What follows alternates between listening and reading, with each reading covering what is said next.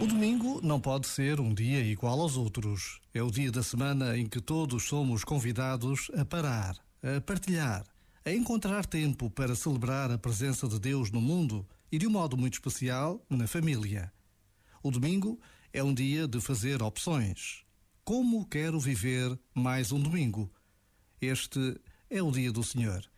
Por vezes, basta a pausa de um minuto para recordarmos o que realmente importa. Este momento está disponível em podcast no site e na app.